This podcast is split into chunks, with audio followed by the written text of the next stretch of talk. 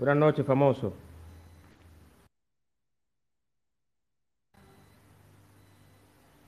Famoso, buenas noches, ¿qué tal? Buenas noches, Juanma, ¿cómo está? Bien, bien. ¿Y tú? Eh, pues diría que entre bien y triste a la vez.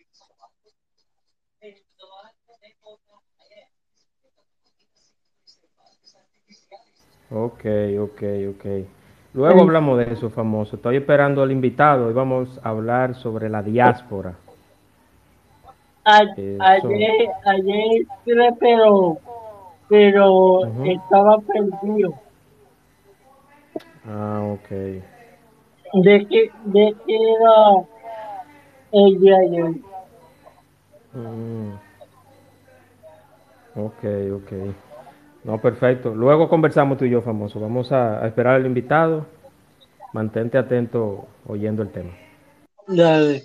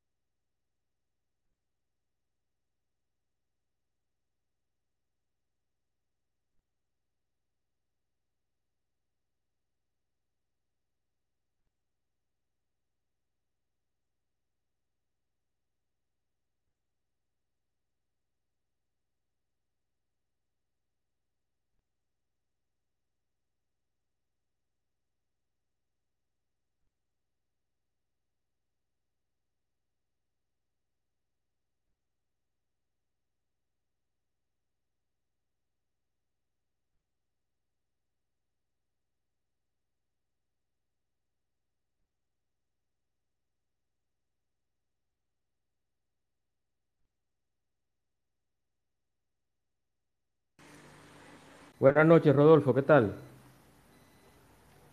¿Me escucha? Buenas noches, sí, buenas noches, ¿cómo estás, Juan? Todo bien, excelente. Excelente, Qué excelente. bien.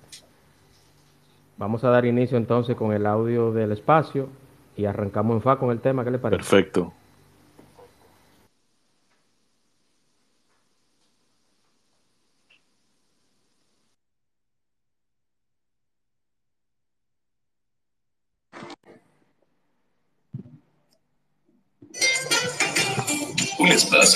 Dinámico e interactivo, donde tratamos temas muy interesantes y de crecimiento personal.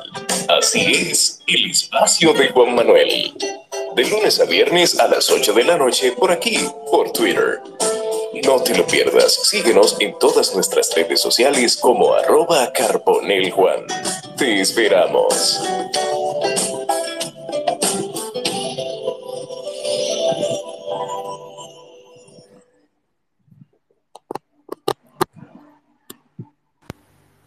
Buenas noches para todos. Bienvenidos a un capítulo más en el espacio de Juan Manuel en Twitter Spaces.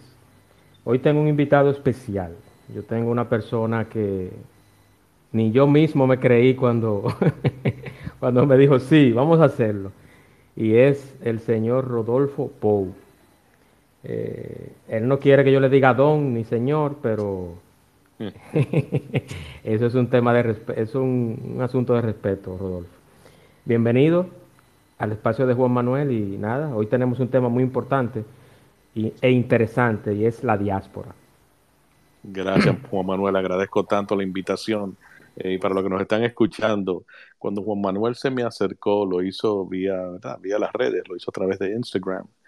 Y yo rara vez manejo mi Instagram, siempre es un equipo que me lo maneja, pero resulta que los muchachos estaban como de fin de semana o no sé qué cosa y, dije yo déjame ver cuquear con esto, a ver en qué, quién que está escribiendo. Y así fue que se dio el encuentro. Así que arranquemos en fa. Claro que sí, claro que sí, vamos a darle para allá y muchísimas gracias. Eh, Rodolfo, no sé si su biografía es extensa, pero a mí me gustaría, yo por norma y por tradición, yo trato de leerla para que las personas, los oyentes que están aquí en el espacio, conozcan de quién está, eh, de quién estamos hablando. Entonces, no sé si, no sé si usted quiere hablar un poquito de su, de su experiencia o quiere que lea lo que usted me envió. como Vamos a hacerlo así mejor. Sí, si tú quieres, adelante. Ah, perfecto, perfecto. Vamos a ver.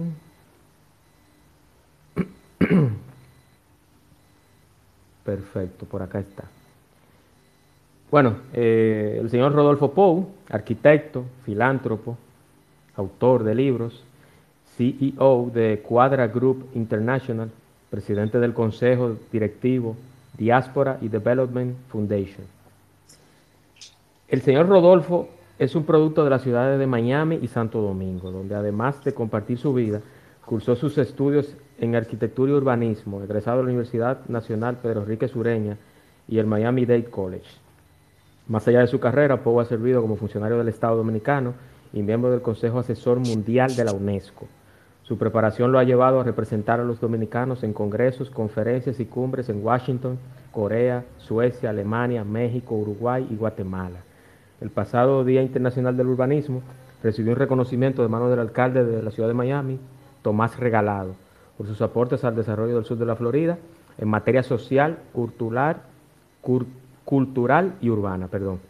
Ha sido distinguido también por las ciudades de Doral y Central Falls, al igual que el Congreso de Estado de Rhode Island y su gobernación. Su proyección definitivamente lo define como la nueva voz de la diáspora en los Estados Unidos y lo coloca, óigase bien, lo coloca como una de las figuras de mayor importancia sociopolítica y cultural de ese país.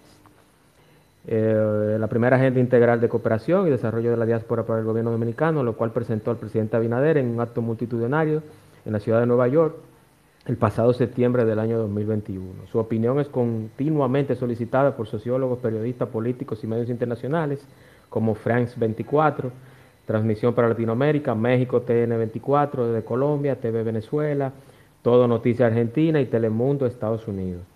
Luego de la fuerte circulación de sus libros Diáspora y Desarrollo Volumen 1 y 2, ha sido invitado a encabezar paneles sobre la inclusión de la diáspora en el desarrollo de sus naciones de origen y también a dictar ponencias en lugares como el Congreso de los Estados Unidos, el Capitolio del Estado de Rhode Island y las universidades de Miami Dade College, Revelation University, Tecnológica de Santiago y recientemente en la Pucamaima, Pedro Enrique Sureña. Sus palabras han sido igualmente convocadas a la Feria Internacional del Libro de Miami, Feria del Libro Hispano de Orlando, conferencias internacionales sobre diáspora, desarrollo que organiza la fundación que encabeza.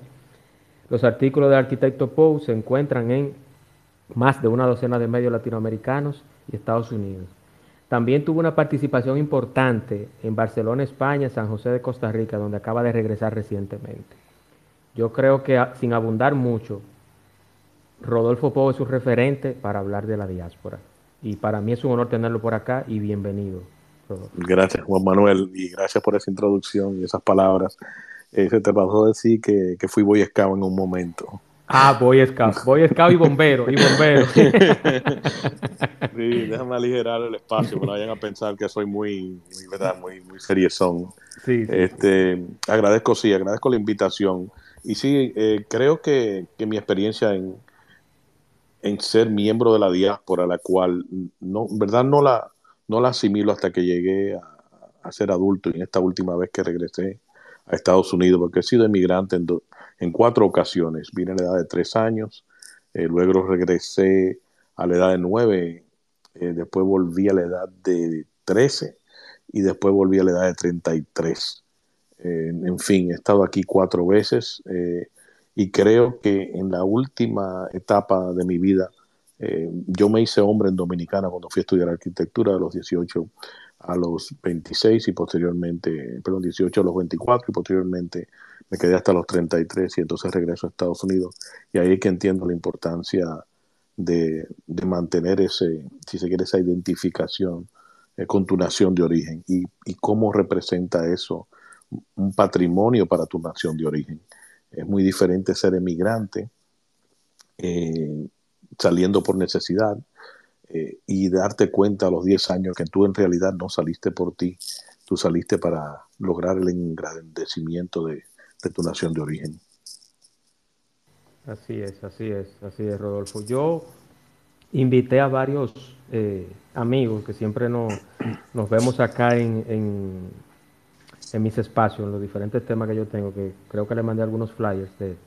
Sí, claro que los vi, sí. De, de los diversos temas que toco. Entonces, la mayoría, incluyendo al cónsul de Chicago, a don Elías Brache, que está por acá, que siempre... Mi mayor respeto para Elías Brache, acabo de verlo ahí. Sí, eh, él... Mi mayor respeto. Él es un, un asiduo seguidor de mis espacios y, y, y, él precisamente también es parte de la diáspora, porque aunque él sea un diplomático, un, un, una sí. persona que trabaje la parte consular de un país en otro, él también sabe de lo que se trata esto. Rodolfo, yo quiero, claro. yo quiero, yo me interesé en este espacio por unos debates que se dieron en Twitter con personas que están en la diáspora y con personas que están en medios de comunicación, algunos restando méritos a, la, a lo que trabajan en la diáspora y otros faltándole respeto o entendiendo de que la diáspora no determina o no ha sido determinante, por ejemplo, del 2020 hacia la fecha, en el desarrollo de la economía dominicana en sentido general. Entonces yo quiero que usted me hable un poquito en, en esta hora que vamos a tener. Sí, sí, sí, claro. ¿Qué tan importante es la diáspora y por qué se necesita que todavía más se apoye a la diáspora? Oh, claro, claro. Mira, sobre todo, eh, hay que superar el concepto de cuántos son y cuánto mandan. En Dominicana no hay un titular en los últimos 10 años que al referirse a nosotros no lo haga más allá de cuántos son y cuánto envían. Hay que superar eso. Cuando en República Dominicana comienzan a entender que la, diáspora es el mayor patrimonio de la nación dominicana y potencialmente de su futuro, entonces eh, nos en, entenderán el, real capital que representamos, el capital humano y cómo eso puede impactar el desarrollo en República Dominicana. Pero hay sectores que lo ven, eh, hay un sector político que lo puede ver eh, de una forma limitada y lo interpreta como votos, y hay un sector que es mucho más amplio que simplemente lo ve como potenciales inversionistas de apartamentos. Esos son dos elementos que hay que superar. También hay que aceptar de que aunque se refiere a 2.100.000 como dominicanos, en realidad solamente 900.000 nacimos en República Dominicana y de esos 900.000 apenas medio millón tienen el derecho al voto. En fin, una cuarta parte de aquellos que se, que se dicen llamar dominicanos, y digo, lo digo muy respetuosamente, entendiendo que hay que identificarlo de esa forma, porque mientras más rápido logremos hacer de esos otros dominicanos eh, que posean su segunda nacionalidad, entonces es en ese momento que podemos hablar de la capacidad de, si se quiere, de, de, inclusión y de participación plena más allá de una cuarta generación. Y cito eso porque es en la, nosotros estamos en Estados Unidos entre la segunda y tercera generación, dependiendo en qué parte del país tú te encuentres. Y es en esa cuarta generación que si no guarda vínculo, más allá de los cuatro vínculos básicos que guarda una cuarta generación, que es el paladar, el timbre de voz, el disfrute de la música o los elementos culturales y la persona con quien se congrega. Esos, esos elementos definen a uno ser parte de una comunidad, como lo es, son los italianos en Nueva York, como lo son los irlandeses en Massachusetts, en Boston. Y nosotros tenemos, eh, yo creo que estamos en un punto crítico donde si ese un millón cien mil no se le asegura a la ciudadanía dominicana, es decir, la facilitación, hay un proceso que es muy fácil, pero hay que ponérselo todavía más fácil. Hay que hacer como está haciendo Guatemala, como está haciendo incluso, me parece que México, que naciendo tú, eh, tus padres pueden ir en esa misma semana y logran en menos de una hora sacar no solamente tu pasaporte, sino todos los documentos que se refieran a ti como dominicano de segunda nacionalidad. Entonces, eh, porque si no lo hacemos, el vínculo de ese millón cien mil, que cada vez es más creciente esa, esa población, se va a perder y va a suceder como, reitero, tú vas a Nueva York y le preguntas a los italianos en el barrio de, de, italianos de dónde tú eres y te van a decir I'm Italian, te van a decir que son italianos. Pero le preguntas cuándo fue la última vez que guardaste un vínculo con tu nación de origen y te van a decir que no, no lo recuerdan, porque esas generaciones ya van por dos generaciones que no tienen vínculo con su nación de origen. Es decir, era un capital humano y un capital de inversión y un capital de recursos de, no solamente de, conocimiento, ¿verdad? sino también de relaciones y capacidad crediticia, un grupo de factores dentro de ese patrimonio que por el solo hecho de desatender ese vínculo una generación se desvanecen por completo. Mira, eh, cuando digo que en Dominicana se refieren a nosotros de cuántos son y cuánto envían, esa es una cifra que la sabe todo el mundo que, escribe un periódico en Dominicana o escribe un reportaje o un, político quiere venir a visitarnos y, y lo cita. Y es, son 2 millones 100 mil y enviaron el año pasado 10 mil millones. Yo hace recientemente se me publicó una entrevista en el periódico El Dinero donde decía que las remesas están llegando a su pico, porque las remesas dependen del proceso de migración. Es decir, en los últimos 10 años de República Dominicana emigraron cerca de 400 mil personas y esas son las personas que están enviando esas remesas. Ese millón cien mil no está enviando remesas. Eventualmente habrá más personas nacidas en Estados Unidos que lo que son nacidas en República Dominicana, por ende, la remesa va a llegar a su pico. Y aún siendo una remesa que corresponda, es decir, a una población mayor del 2 millones 100 mil, en realidad el impacto que va a tener sobre el PIB de hoy día, que es entre un 9 y un 11%, dependiendo de eh, los últimos dos o tres años, eso eventualmente no va a incidir de la forma que está incidiendo. Es decir, el argumento de que nosotros somos importantes porque mandamos remesa, eventualmente se va a diluir y no podemos permitir que se nos descifre eh, con, esa, con esa cifra, disculpa la redundancia, ¿verdad? Eh, es importante por eso incluir el vínculo. Es importante asegurarnos de que esas próximas generaciones de por sí adquieran la segunda ciudadanía, la dominicana. Así es, así es, Rodolfo. Y yo, y yo quiero agregarle algo más a eso, y es que los que enviaron, otra cosa que yo eh, vi vi descabellado, absurdo y también hasta, hasta eh, ilógico. Muchos decían, no, porque en la pandemia ustedes mandaron porque le dieron ayuda el, gobierno norteamericano. O sea, eso no determina porque la ayuda le dieron a los dominicanos, a los colombianos, a los boricuas. O sea, todo el mundo para sus países en la, en la, en la posibilidad tuvo que mandar ayuda y dinero a sus países porque estábamos en una pandemia. Estábamos en una pandemia. Entonces, ¿cómo fue ese, esa comunicación entre usted y la diáspora? Eh, usted, no te gusta que, le diga usted, pero se me, dale, fue. No importa. No importa no, ¿Cómo fue, cómo fue la, la, esa comunicación en el, en el 2020 entre la diáspora dominicana y si fue, si fue realmente tan, tan triste, tan penoso, o sea, ¿cómo fue esa comunicación entre la diáspora y usted? Eh, Mira, eh, hay, un, hay un escrito, yo escribí, dentro de los dos libros publicados hay un escrito, de algo que publiqué hace mucho tiempo en acento, que era, tomaba la, obra de Frank Kafka de, eh, y, fijaba cómo, no me recuerdo ahora la, la hora, se me escapa, y, fijaba en, esa importancia. La metamorfosis me está diciendo Lorraine Pérez, que aprovecha para enviarle saludo a Elías Brache. Eh, en la metamorfosis eh, llega un momento donde aquel joven que mantiene la familia eh, eventualmente se convierte en un bicho y, y, es recluido a una habitación. pero ya la familia se encuentra bien, ya la familia se encuentra en un estado, si se quiere, de, de estabilidad económica, de felicidad, de, bienestar, pero aquel que era el que proveía, entonces de un momento a otro se encuentra enfermo. Y es en ese momento donde ya eh, lo descartan hacia esa habitación y posteriormente hasta quieren que se vaya para ver si alquilan la habitación. Mi temor es que llegará el momento donde los dominicanos que están en República Dominicana no requieran de ese soporte económico y en verdad la persona que está en la diáspora eh, le sucederá como al joven de la metamorfosis, ¿verdad? Llegará un, tiempo donde o la diáspora se dará cuenta que en verdad no se la están pasando tan mal en Dominicana y no hay necesidad de mandar dinero, sino que hay otros elementos y otros capitales que es lo que hay que enviar. Y es por eso que reitero que la remesa no puede ser la forma en la cual se mide los aportes de la diáspora hacia República Dominicana, ni mucho menos su potencial o capacidad de inversión.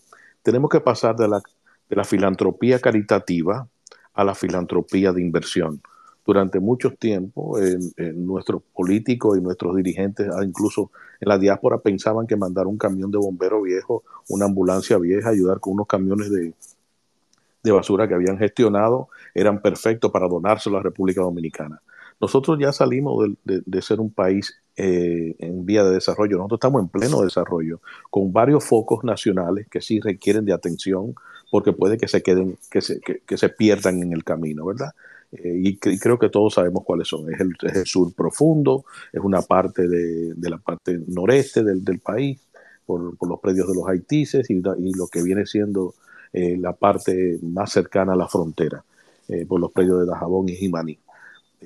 pero en realidad, en ese periodo de la pandemia, un grupo de profesionales interdisciplinarios nos juntamos para debatir cuál es la mejor forma de impactar a República Dominicana más allá de la remesa, entendiendo que podíamos, sí, eh, seguir enviando las remesas, pero que en realidad había que pensar más allá de la pandemia cuál iba a ser nuestro impacto. Y ahí es entonces que surge la necesidad de crear una agenda de cooperación y desarrollo integral de la diáspora dominicana para con República Dominicana y hacerlo ah, muy puntual, utilizando no, sin tener que hacer más estudios, sin tener que hacer más consultas, sin tener que hacer más levantamiento de información, sino basarnos en, el conocimiento que ya poseemos de los últimos estudios que se han hecho durante 20 años, ¿verdad? Y porque nosotros sabemos cuáles son, cuál es el resultado. Entonces, comenzar a, estudiar los casos internacionales y ver cómo ellos han, fusionado, ¿verdad? Eh, su diáspora con, con su realidad eh, local. Y ahí fue entonces que surgieron esa propuesta, que es una propuesta de 38 puntos que se le presentó al presidente el pasado septiembre en New York. Excelente, sí mismo. Eso, eso fue lo que yo eh, nombré en su biografía, ese, ese encuentro. Y, de, esos, de esos 38 puntos, siendo honesto, ¿cuáles de ellos están en ejecución o se han cumplido? Bueno, te, te soy franco, eso eh, hay, hay algunos que, que no requerían más que la pluma del presidente y de inmediato comenzaron a, facilitarse. Eh, y de esos 38 puntos te puedo decir que la disponibilidad del dominicano en el exterior a tener acceso a un seguro, eh, si se quiere, no solamente factible, sino un seguro asequible y económico, eh, fue uno que el presidente de inmediato estuvo a bordo y, a hoy día los que vivimos en el exterior podemos acceder a seguro a través del SENASA por, vía, por vía de nuestros consulados a un precio muy, muy económico. Y hay que entender que también era necesario crear eh, potencialmente una, no una botica, sino una especie de, no consultorio, pero es una especie como de ventana de consulta médica en nuestros consulados, porque hay dominicanos que, que, que están ilegales en el país y no se sienten cómodos entrando a una institución de carácter pública o una institución de carácter eh, privada, ¿verdad? Localmente, donde tenga que disponer y presentar documentos que no tiene, entonces eh, por lo menos tener esa accesibilidad a asuntos de, de ese tipo en el orden de salud. Otro que se está haciendo ahora es una de las conversaciones que estamos manteniendo, es la acreditación de toda universidad dominicana en los Estados Unidos.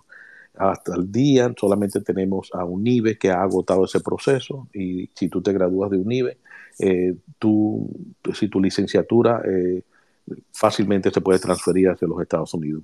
El, el UAS está agotando ese proceso ahora, pero lo importante sería que todas las universidades que están en, República Dominicana se, se, certifiquen para hacer, eh, si se quiere, es decir, que uno cuando tenga que llegar aquí no tenga que hacer reválida. Y fijo eso porque en Estados Unidos tú estudiar en una universidad privada cuesta como 190 mil dólares y tú estudiar en una eh, universidad pública que son excelentes, eh, pero es decir, no, no menos de 88 mil dólares vas a tener que, gastar. Y eso es, eso es sin, ser becado. Pero aquí, promedio, el estudiante universitario tiene, cuando sale de la universidad, en promedio debe entre 35 y 40 mil dólares. Eh, de gastos universitarios que a veces se pasan de hasta 10 años pagándolo. En el orden, y lo digo por experiencia propia, mi mamá me envía a República Dominicana porque hijo de madre soltera no podía darse el lujo de, cargar con esa, esa carga, ¿verdad?, de, económica para enviarme a la universidad. Y de ahí, entonces, eh, si logramos que las universidades dominicanas eh, logren certificarse, entonces más personas considerarán enviar sus hijos a estudiar a la República Dominicana. Y posteriormente, si quieren regresar a Estados Unidos y hacer una especialidad, pues perfecto, pero esa, esa educación superior eh, es algo que ya se está trabajando y ya hay varios técnicos y responsables de, de, universidades aquí que están trabajando conjuntamente con el, el Ministerio de Educación. Eso, eso está muy bien, porque a la vez que, al mismo tiempo que una persona tenga validado su título, puede también conseguir un trabajo mejor. O sea, que una persona que tenga una ingeniería civil aquí en República Dominicana, eh, no tenga que ir a trabajar en un, en un, en un restaurante. O sea, obvio. o, al revés, o al revés. Míralo, míralo en el caso mío, que como inmigrante mi mamá me regresa a República Dominicana para estudiar arquitectura, los costos eran son incomparables el, cuánto nos costó ellos estudiar en, República Dominicana y posteriormente llegar aquí. Si hubiese, si hubiese, si se hubiese ido a una universidad local, eran 88 mil dólares en una universidad pública, University of Florida, por ejemplo, en, en Gainesville. Eh, y, el, y el hecho de que ya si, si tú vienes con una carrera de República Dominicana, no hay que ser eh, revalidar. Es decir, ya tú vienes con un título que está certificado de una en Estados Unidos, de una universidad en Estados Unidos. Entonces, imagínate lo de la otra forma. Eh, eh, entonces, la remesa ahora se convierte en una, una, especie como de remesa educativa, porque entonces eh, 3.000, 5.000, 10.000 estudiantes que vayan anualmente de la diáspora a República Dominicana a estudiar en su sistema de educación superior, imagínate el impacto que, que eso puede hacer sobre las mismas universidades. Sí, así es, así es, así es, Rodolfo. Tengo unas cuantas impresiones o preguntas o comentarios. Tengo primero a Joan y luego a Fundesi. Vamos, Joan, ¿tiene alguna pregunta que hacer o comentario? O... No, no, no, no, pregunta ni comentario ninguno. Realmente el, único comentario que yo pudiera agregar que es realmente es muy importante. Es importante que nosotros conozcamos básicamente lo que se le está aportando a la diáspora. Eh, y nada, eh, pasa la pregunta rápidamente. Excelente, gracias Joan. Vamos con Fundesi. Fundesi, activa tu micrófono hermano y bienvenido. Muy buenas noches a todos. Un saludo caluroso. Eh, Juan, mucho gusto. Siempre. Buenas noches hermano, eh, siempre, siempre hermano. Rodolfo, tengo unas inquietudes eh, de, lo que tú estás exponiendo. Primero hay que reconocer que abrir un, el Banco de Reserva en Nueva York, que va a ser para ya casi finalizando el año, según oí que dijo Samuel, pero lo de la reválida de los títulos, especialmente en medicina, eh, realmente se reconoce a la universidad, pero el que tú no, tú puedas eh, ejercer allá, eso no está definido todavía. Eso es un proceso que no es tan sencillo ni tan corto. O sea, nos gustaría que tú nos aclares ese punto. Y sobre el seguro Senasa, eh, quería saber, eh, cuando tú te refieres que ya los dominicanos lo tienen, ¿van a tener cobertura en los hospitales de allá de Estados Unidos o es un proceso que está iniciando ahora? Eh, te escucho para ver. Gracias. Este, okay, lo primero es el, lo del Banco de Reserva. y va a, ser una, va a ser una respuesta vasta y amplia, así que permíteme desarrollarla. En lo referente al Banco de Reserva, tiene sus intenciones de por qué se abre un Banco de Reserva eh, es muy normal, eh, los puertorriqueños tienen el Banco Popular de Puerto Rico en todas las ciudades aquí de Estados Unidos, en fin, es más bien un asunto de, si se quiere, más de ampliar los servicios de esa banca, eh, que lo que puede ser representar para el dominicano en la diáspora per se. Lo que sí va a haber una, una, facilidad de la captación de las remesas, que para mí, vuelvo y reitero, las remesas son un instrumento muerto. Pues, y digo que es un instrumento muerto porque las remesas lo que hace es que utiliza a tu familiar o a tu amistad como intermediario entre un servicio y un producto. Al fin y al cabo, no, no, no genera riqueza. Ahora, si la, dentro de la propuesta que le hicimos al presidente está la creación de un fondo fiduciario de la diáspora. Y oigan cómo funcionaría eso. El fondo fiduciario lo que hace es que la remesa tuya a través de flujo bancario, y eso es un término muy técnico, el flujo bancario es que eh, las remesas van a una cierta velocidad, pero sí tecnológicamente esa, esa remesa puede reducirse eh, la velocidad en la cual es entregada. Aunque los fondos estén aquí, tú puedes buscarlo mañana, pero que se atrase la velocidad de esa, de esa transacción. Ese dinero puede pasar por un fondo de inversión y puede durar tres minutos, 30 minutos, tres días, tres meses y generar riqueza que posteriormente irían depositadas dentro de un fondo fiduciario de la diáspora. ¿Por qué digo que eso es la remesa tiene capacidad como instrumento de hacer eso? Eh, y, capitalizar un fondo fiduciario. ¿Y para qué serviría un fondo fiduciario? Bueno, un fondo fiduciario es para aquel dominicano que quiera, no necesariamente tiene que regresar a la República Dominicana, sino que el fondo fiduciario está ahí para los dominicanos en el exterior poder disponer de préstamos a muy, muy, muy eh, blandos, eh, si se quiere, intereses para la compra de propiedad eh, para eh, la, apertura de un negocio con capacitación y supervisión técnica para evitar que esos dominicanos que regresan a, República Dominicana no se vean teniendo que regresar a Estados Unidos tres años después porque se llevaron de un primo que le dijo que había una ferretería en el barrio. Eh, además sirve para asuntos de salud. También serviría para tu poder tomar préstamos para enviar tus hijos a la universidad a muy un porcentaje muy muy bajo. Estamos hablando de 2.5 3% eh, de intereses. Lo mismo para una casa, lo mismo para un negocio, en fin, que la misma remesa sea capaz de capitalizar un fondo. Ok, pensemos por un momento que la remesa a lo mejor eh, utilizando el fondo, el, el, flujo bancario a lo mejor es algo muy complicado y que se prestaría suspicacia. Perfecto, pongámoslo a un lado. Hay otro instrumento financiero que se llama la titularización. Si las remesas son titularizadas, también puede capitalizarse ese fondo fiduciario que posteriormente, reitero, puede servir para esa cosa que le he señalado. Incluso los dominicanos que vivimos en el extranjero, eh, que tenemos capacidad o interés de desarrollar no solamente marcas, sino que también invenciones o registro de patentes, podemos muy bien disponer del fondo fiduciario como un fondo para capitalizar esas invenciones y esos estudios y, eso, y esos diseños, esas cosas que van a requerir de patentes o marcas, y posteriormente la marca registrarla en la misma República Dominicana. Así que, de cierto modo, la misma remesa está capitalizando un fondo que va a facilitarle dinero a aquellos que están creando cosas nuevas que potencialmente podrán registrarla en, República Dominicana, haciendo de República Dominicana, eh, si se quiere, un, un tazón mucho más grande en lo referente al capital intelectual. Porque todos sabemos que a la larga los países y su riqueza no se miden por sus recursos naturales, aunque nosotros estamos gozando de esa realidad en las últimas décadas con el turismo.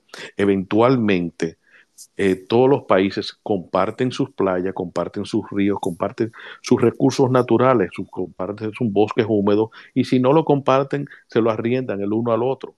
Nosotros tenemos Haití al lado, eventualmente nosotros vamos a tener que venderle agua, venderle electricidad cuando esa situación se normalice. Yo sé que se ve lejos, pero eventualmente eso tiene que normalizarse. Entonces, nosotros, además de turismo, tenemos que comenzar a pensar en qué otra forma podemos crecer como nación.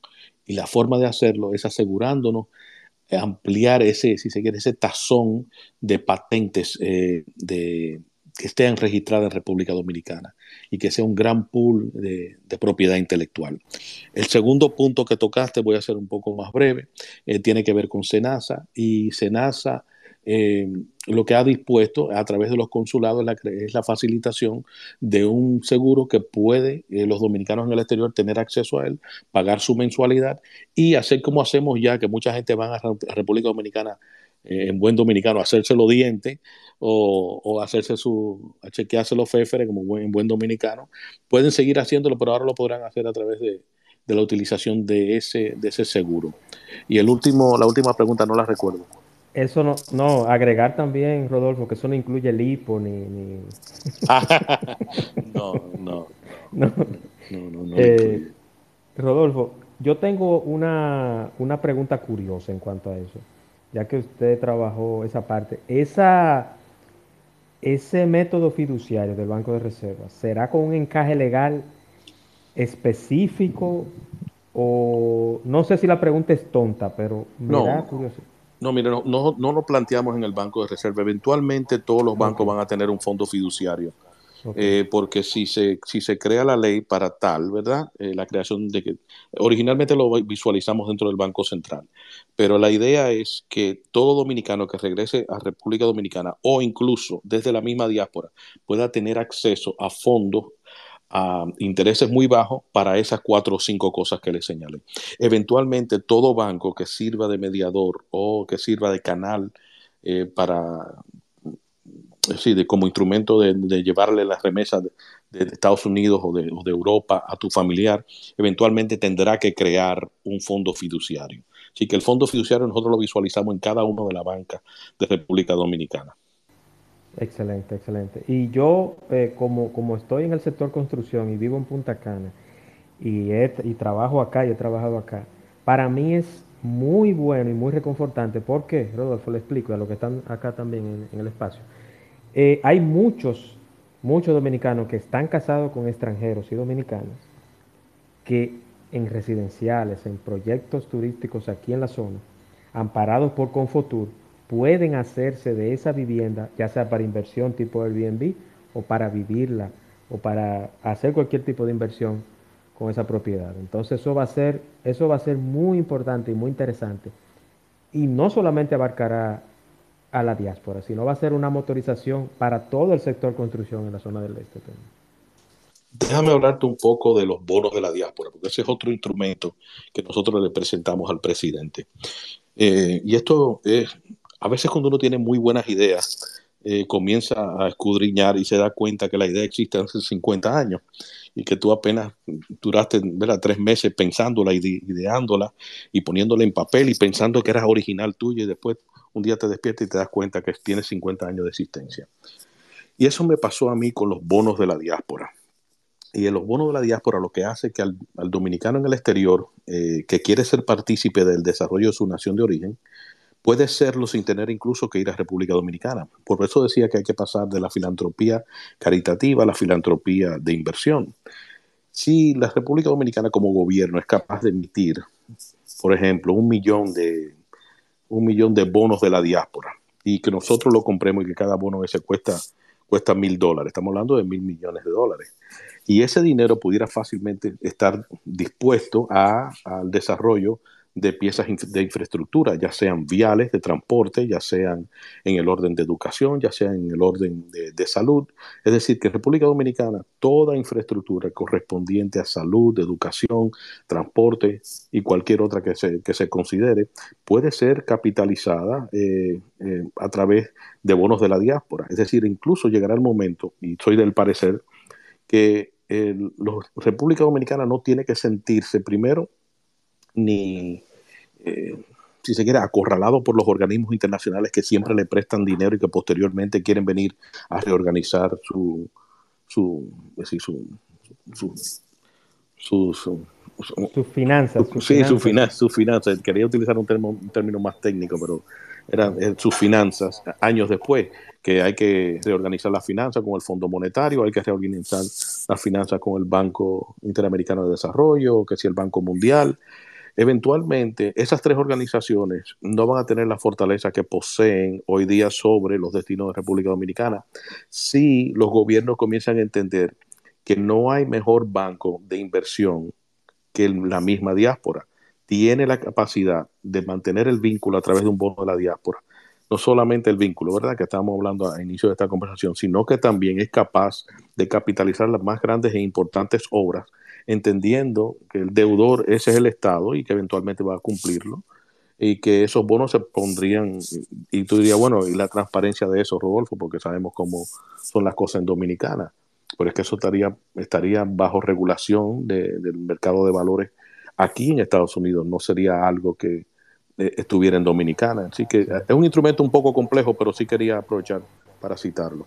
Inclusive el que invente con eso... Eh será algo, una temática, un, procedimiento federal. sí, porque incluso eso requiere de una auditoría constante de, tercera, lo que los americanos le llaman third parties, que viene siendo una persona ajena a República Dominicana, a su gobierno y a, los misma, a la misma diáspora. Es decir, que, eh, y, reitero, los israelitas tienen 50 años haciéndolo, Cuando Israel se formó como nación hace cerca de 60 años, eh, eh, ellos llamaron a su diáspora a comprar bonos para que, crear el país, para toda la infraestructura que era necesaria. Y desde ese entonces tuvieron, primero le llamaban eh, bonos de la diáspora, después le llamaron bonos de infraestructura y hoy le llaman bonos de, de Israel o bonos israelitas. Incluso muchas de las ciudades y los estados aquí norteamericanos, para amortiguar sus deudas, lo que hacen es que compran bonos de Israel. Imagínense eso, si nosotros en, los próximos 10 años somos capaces de posicionarnos como el único país latinoamericano capaz de emitir bonos de la diáspora que posteriormente no solamente sirvan para, para eh, eh, capitalizar proyectos de infraestructura, sino también para amortizar las deudas de otras naciones. Eso se lograría con voluntad y con unión, sí, señor, sí, señor. Tengo a Dilcia Rodríguez eh, con una pregunta o comentario. Adelante, Dilcia, puede activar su micrófono. Buenas noches, buenas noches para todos. Muy interesante. Mi pregunta es breve. Bueno, Juan este, terminó lo que estaba diciendo casi con lo que voy a preguntar. Ante todo lo que usted ha planteado, muy, muy interesante. ¿Qué respaldo usted ha recibido de la diáspora? Mi pregunta viene porque lamentablemente nosotros no somos unidos y quizás por eso este, no hemos logrado grandes cosas. Y ya para, siempre tenemos eh, un pero, queremos siempre ser este, cabeza, eh, otra cosa, politizar, politizar todo y quería saber qué respaldo usted ha recibido. Mira, a mí me ha ayudado el hecho de que, primero, eh, he sido muy, muy cuidadoso en identificarme con un partido. Eh, si estoy muy privado con, con cómo, cómo, emito mi voto, ¿verdad? Eh, siempre me he identificado con, con, los colores de la patria, he tratado, bueno, he tratado no, nunca me, me, he presentado como miembro de ningún partido ni simpatizante de ningún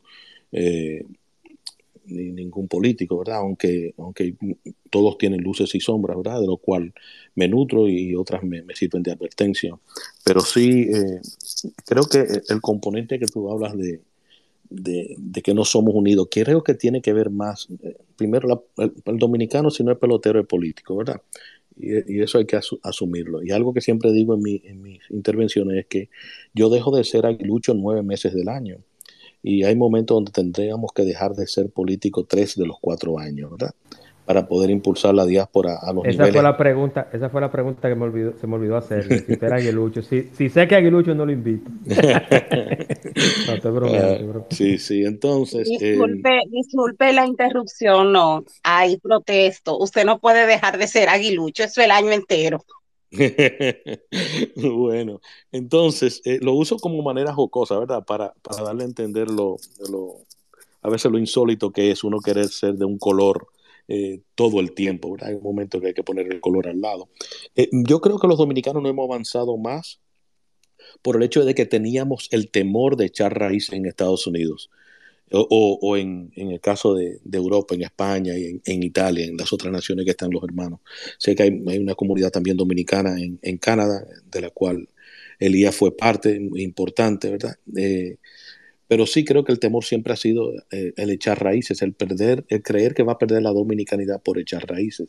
Y he llegado a la conclusión que siendo un mejor americano, soy un mejor dominicano. Y eso puede que suene como contradictorio, pero no porque los valores que guardan los estadounidenses, que tienen que ver con compasión, que tienen que ver con el sudor en la frente, que tienen que ver con el, derecho a la palabra, que tienen que ver con el peso de la palabra, que tienen que ver con el compromiso, que tienen que ver con la cofradía, todo eso que, mencionando cumplir, cumplir, la ley cumplir, la ley. y cumplir la ley.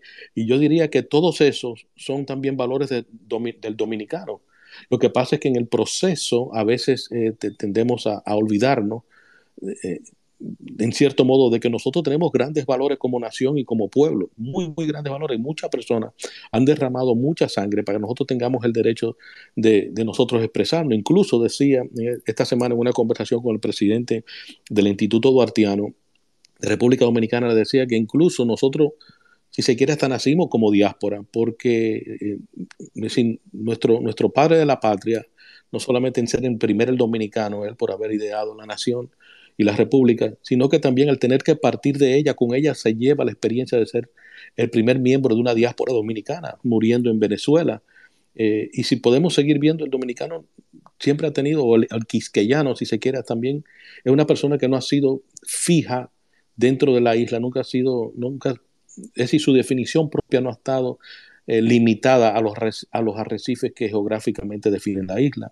Lo es el mismo indio Atuey, que en su momento tuvo que salir a Cuba para advertirle a los indígenas de allá. Los mismos indígenas nuestros taínos no son propios nuestros, vinieron de Venezuela, eh, de, la, cuenca del Maracaibo y toda esa zona de ahí, la parte norte de, sur, de Sudamérica. En fin, nosotros eh, siempre hemos sido emigrantes. eso no se, nos, no se nos puede quitar. Por eso reitero todas esas todos esos pequeños ejemplos. Incluso la democracia dominicana nace en Nueva York, y perdón, nace en México, posteriormente en Cuba y después en, Nueva York con la creación del PRD. Es decir, que siempre tenemos que ver que la diáspora ha hecho mucho más aporte que lo que es la remesa. Los aportes de la democracia de la cual gozamos hoy nace fuera de, los arrecifes de la patria. Eh, la nación prácticamente se define fuera de los arrecifes de ella misma. Eh, sí, su gran idealista, ¿verdad? Que fue Juan Pablo Duarte, vive fuera de ella cuando ella finalmente comienza a echar raíces como nación. Entonces, el asunto es que no podemos tener miedo de echar raíces donde estamos. Eso no nos va a quitar la dominicanidad. El asunto es buscar nuestro lugar dentro del desarrollo de República Dominicana, nuestro rol, nuestro rol y hacerle saber a los que están viviendo en República Dominicana que nosotros somos potencialmente el nuevo Cibao que así como en un momento se requirió del Cibao para todas las decisiones, ya sean políticas, comerciales, eh, de agricultura, de la banca, todo finalmente se, decidía a través del Cibao. Yo creo que estamos llegando al punto donde el capital humano y lo que representa eh, la diáspora eh, será reflejo de lo que es un nuevo Cibao. Así es. Y quiero agregarle algo antes de pasar a Fundesi, que ya tiene la mano levantada hace ratito y no quiero que se me canse. Eh, eh, eso precisamente que mencionó Dircia sobre la no politización de la diáspora es precisamente parte de eso, porque si bien es cierto, y, lo dijo el presidente ayer, si bien es cierto que, que todos debemos de navegar bajo un puerto seguro en, la misma dirección, así tiene que actuar también la diáspora para exigir sus derechos pero también cumplir con las cosas que le corresponden como ciudadano en, una primera potencia del mundo donde, donde usted sabe, Rodolfo, que si usted tira un papelito a la calle, a usted le ponen un ticket. sí, porque es un, es un, régimen de consecuencias y eso fácilmente desde que llegamos aquí lo asumimos a, plenitud. Por eso te digo, es parte de los valores innatos del dominicano. Por eso me, sorprende cuando regresamos queremos eh, vivir en desorden y, no es lo correcto. Eh, algo que quería fijarte, se me escapa ahora mismo, que estaba, estaba pensando, me lo recordaste. Bueno, más adelante me, volverá. Eh, creo que me fundé si quieres hacerme una pregunta. Sí, adelante fundé, si activa su micrófono, hermano. No, no es, no es, no es la pregunta, es que se te olvidó contestarme la segunda pregunta. Y era sobre la revalidación de los títulos. O sea, Estados Unidos reconoce y se ha reconocido hace muchos años por convenios que se han hecho el título de los médicos. Lo que pasa es que cuando un médico dominicano vaya o, o, o, americano que estudie, por ejemplo, en universidades que se permitía antes, tiene que hacer dos años y todavía eso prevalece. O sea, mi, mi pregunta es, ya los que son médicos que se graduaron en las universidades que ya van a estar en el proceso de reconocimiento, porque ya son casi todas ya, la UAS, la UCE, eh, Intec, UNIBE, los reconocen. Creo que también UTESA. Pero le van a exigir los dos años también a los médicos de aquí, que estudian aquí, o no. Esa, era la pregunta, hermano. Gracias, Mira, eh, tú sabes, a nivel de esos detalles, eh, primero, esos componentes todos son estatales, es decir, todas esas, si se quiere, componentes minúsculos de la, de la validación de una, del título de una persona, todas esas decisiones son estatales, y que son diferentes para cada estado. Pero lo que sí es cierto es que si las universidades dominicanas se certifican aquí en los Estados Unidos, seamos capaces de hacer esa transición de una forma menos abrupta. Porque ahora no solamente los, eh, los médicos, por ejemplo, los arquitectos que llegamos, nos encontramos con... En Dominicana tú duras un año eh, trabajando en la oficina de quien sea y ya tú tienes tu S4. Eh, aquí en Estados Unidos tú te puedes graduar de arquitecto y no, no eres arquitecto, te tomarás cuatro o cinco años y posteriormente pasar un, grupo de exámenes que se lo dan a todo el mundo, al que trabaja, al que estudia y se gradúa aquí, como al que estudia y se gradúa fuera de Estados Unidos. Como en España, como en España, Rodolfo, perdón, en España que es arquitectura técnica, un ingeniero en España es un arquitecto técnico. Exactamente. Entonces, eh, tiene el asunto era primero lograr que todas las universidades dominicanas eh, estuvieran certificadas en Estados Unidos para achicar ese espacio de, transición, si se quiere, y evitar el asunto de la reválida, porque el asunto de la reválida es volverte a mandar a la universidad. Eh, sí tienes que agotar un grupo de examen y un grupo de procesos, pero si la universidad está certificada en Estados Unidos, ya ese proceso se achica. Es mucho, es mucho más ágil la incorporación de, de un dominicano profesional dentro de lo que es, eh, son los canales de, la profesión a la cual corresponde. Y aprovecho para citar que en los últimos 20 años nosotros dejamos de, exportar mano de obra barata, que es todavía un concepto que hay en República Dominicana de que lo que estamos, la gente que está en la diáspora, todas son personas que salieron de República Dominicana por un interés económico y, y salieron lo que salió fue mano de obra barata. En realidad, Dominicana tiene más de una década exportando talento y no, tiene, no todo talento tiene que tener un título para, para hacerlo, pero nosotros hemos redefinido la industria de la peluquería, que aunque le parezca poco, cuando en una ciudad de, de 5 millones de personas hay 100 peluquerías eh, dominicanas o hay 500 diferentes eh, establecimientos de comercio, de lo que llaman mini, mini supermarket. Estamos hablando de, controlar una industria dentro de, una gran población. Entonces hay que comenzar a ver más allá del componente del dominicano como mano de obra barata y que viene a Estados Unidos a, estar preparando sándwich en una cafetería o a estar de gomero o a estar de portero o a estar de... No, el Dominicana, República Dominicana viene exportando talento desde hace más de una década. Excelente, correcto. Eh, Vincent levantó la mano, ¿tiene algún comentario o pregunta? Adelante, Vincent. Sí, es para aclararle algo. Parece que no me supe expresar o no entendió. Cuando dije el término de politizar, este, me referí al término de que, por ejemplo, si las cosas se están haciendo bien y no es de un partido, la gente muchas veces no le gusta cooperar, lamentablemente. Eh, lo he visto porque, lo digo porque he visto algunas expresiones de algunos grupos y yo creo que sin ánimo de exagerar, estamos en un tiempo en que es más fácil, más asequible acercarse a nuestras autoridades.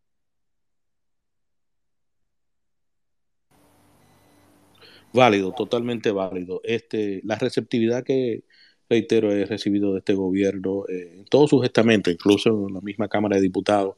Ahora hay que entender, eh, es un, primero es un, es, un partido que tenía 16 años fuera del poder, eh, viene con, con, muchas nuevas ideas, e, ese motor todavía le faltaba un poco de grasa, las intenciones a veces son una, y, la realidad de, gobernar son otras. también nos encontramos con una pandemia. los factores que podían podían favorecer al gobierno cuando asumió eh, su gestión eh, no, eran los, no eran los idóneos, ¿verdad? Sobre lo cual se creó una política que, lo llevó a ello a ser electo. Eh, sí entiendo que con el tiempo no solamente los partidos que, gobernantes tienen que cambiar, sino que también los partidos opositores tienen que cambiar. Y ahí reitero es que la diáspora posiblemente también puede incidir políticamente cuando los dominicanos en el exterior entiendan que no es un asunto de simpatía eh, y que en realidad es un asunto de influencia, vamos a tener un mejor gobierno dominicano. Porque si nosotros somos capaces de vivir en un estado de, consecuencia, eh, atendiendo las leyes, correspondiendo con las normas locales, y eso fácilmente se lo podemos transmitir al funcionamiento de, nuestros estamentos eh, públicos en República Dominicana y comenzar a exigir eso de cada uno de nuestros dirigentes, ya que vayan desde el, desde el consulado a, la embajada y posteriormente a cualquiera de los organismos eh, rectores dentro de, las políticas de República Dominicana. En fin, nosotros tenemos capacidad de eso, de incidir ya a ese nivel. Y ese es creo que el próximo paso de los dominicanos. No es que tú me ofertas, sino dime de qué forma tu gobierno va a parecerse más al régimen de consecuencia en el cual yo vivo y que considero idóneo para la República Dominicana. Y aprovecho eh, eh, este pequeño espacio también para citar que como nación, eh, si somos capaces de entender nuestro rol, cuando digo como nación, lo que estamos viviendo afuera, somos capaces de entender nuestro, nuestro rol dentro de ese, de ese, si se quiere, de de ese canal de desarrollo al cual yo tanto me refiero si somos capaces de identificarnos dentro de ese canal de desarrollo, no solamente será eh, favorable para nosotros aquí en el exterior, sino que también lo será para República Dominicana. Y mientras más rápido asumamos eso, mejor será para ambas partes. Así es, así es, así es, Rodolfo. Eh, Rodolfo, yo quiero que usted me diga cuáles son los, los pasos, además de, de la visita que tendremos por acá en octubre. No sé si, si estoy en lo correcto, en octubre lo tendremos por acá en un pequeño en un pequeño media tour. Sí, sí estaré sí, estaré el próximo la próxima semana estaré en Costa Rica. Eh, ahí he sido invitado por la embajadora dominicana en Costa Rica para, para dictar una ponencia en lo referente al rol de los dominicanos en el exterior. Que valga resaltar, lo que estamos teniendo hoy es una conversación, no es una ponencia. Eh, llego el día 21 de, octubre llego a Puerto Plata, eh, el día 22 estoy en Santiago, el 24 estoy en la capital eh, y posteriormente estaré en la UNFU, en la Universidad Nacional Pedro Enrique Jureña, y, después estoy en la Biblioteca Nacional el día 26.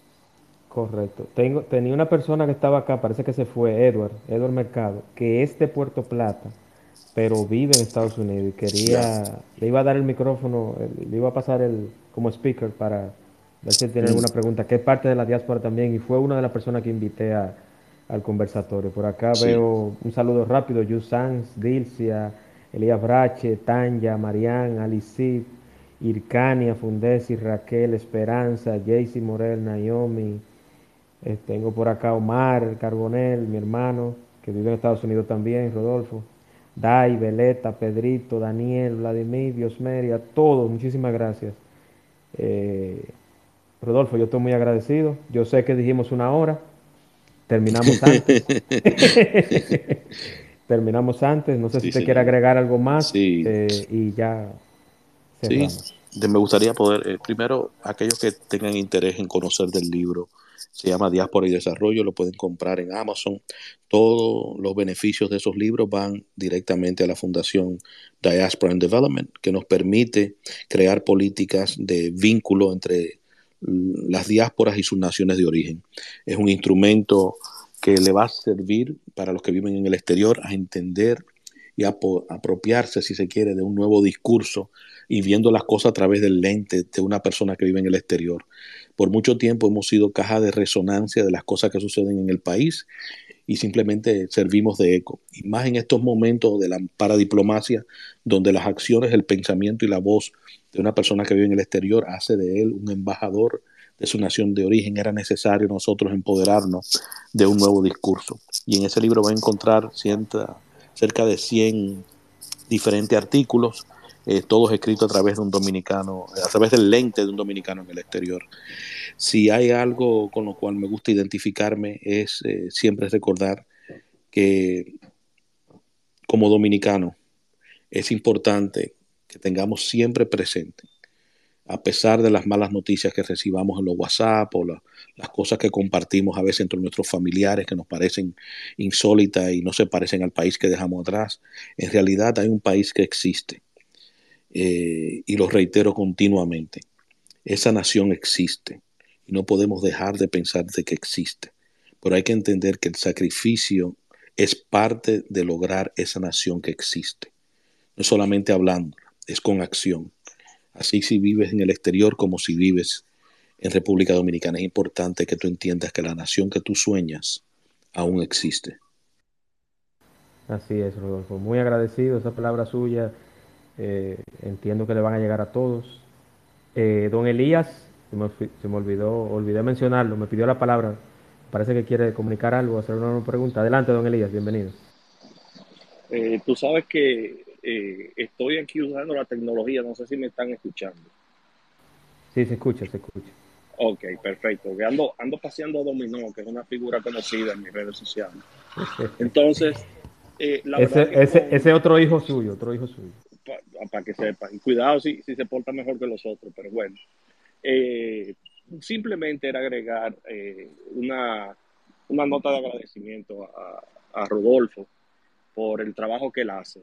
Eh, una de las cosas más importantes eh, que yo creo que le está haciendo es transmitiendo el pensamiento de muchos de nosotros que estamos fuera y que seguir, nos sigue doliendo la patria y queremos eh, que avance y queremos que se desarrolle y estamos dispuestos, no importa dónde estemos, a colaborar.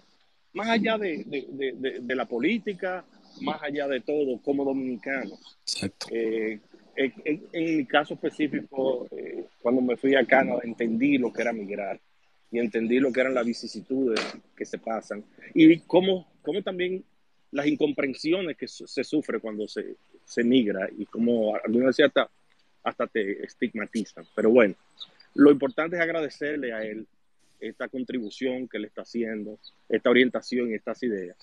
Y aprovechar también para mandarle un abrazo a Lorraine, que ahorita me saludó Lorraine, es mi compañera de eh, promoción de la Facultad de Derecho de, de, la UNFU, y además de eso, una de las abogadas, si no la que más destacada en temas de migración y ha sido reconocida por numerosas instituciones en los Estados Unidos.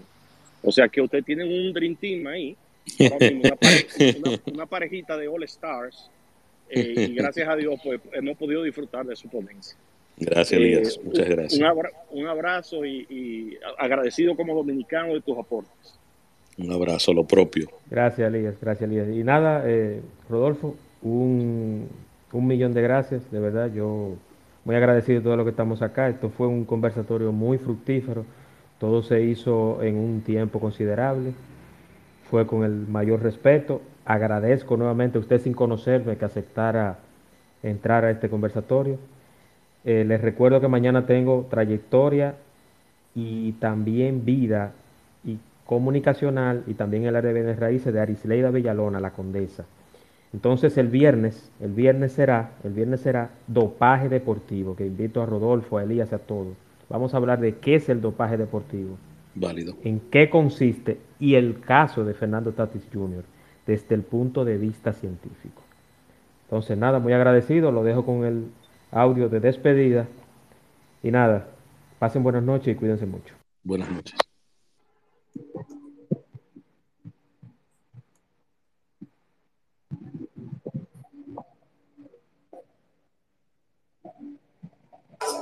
El espacio de Juan Manuel. Temas interesantes y de crecimiento personal. Por el día de hoy ha sido todo, pero mañana te esperamos aquí en el espacio de Juan Manuel. Gracias por acompañarnos y hasta la próxima.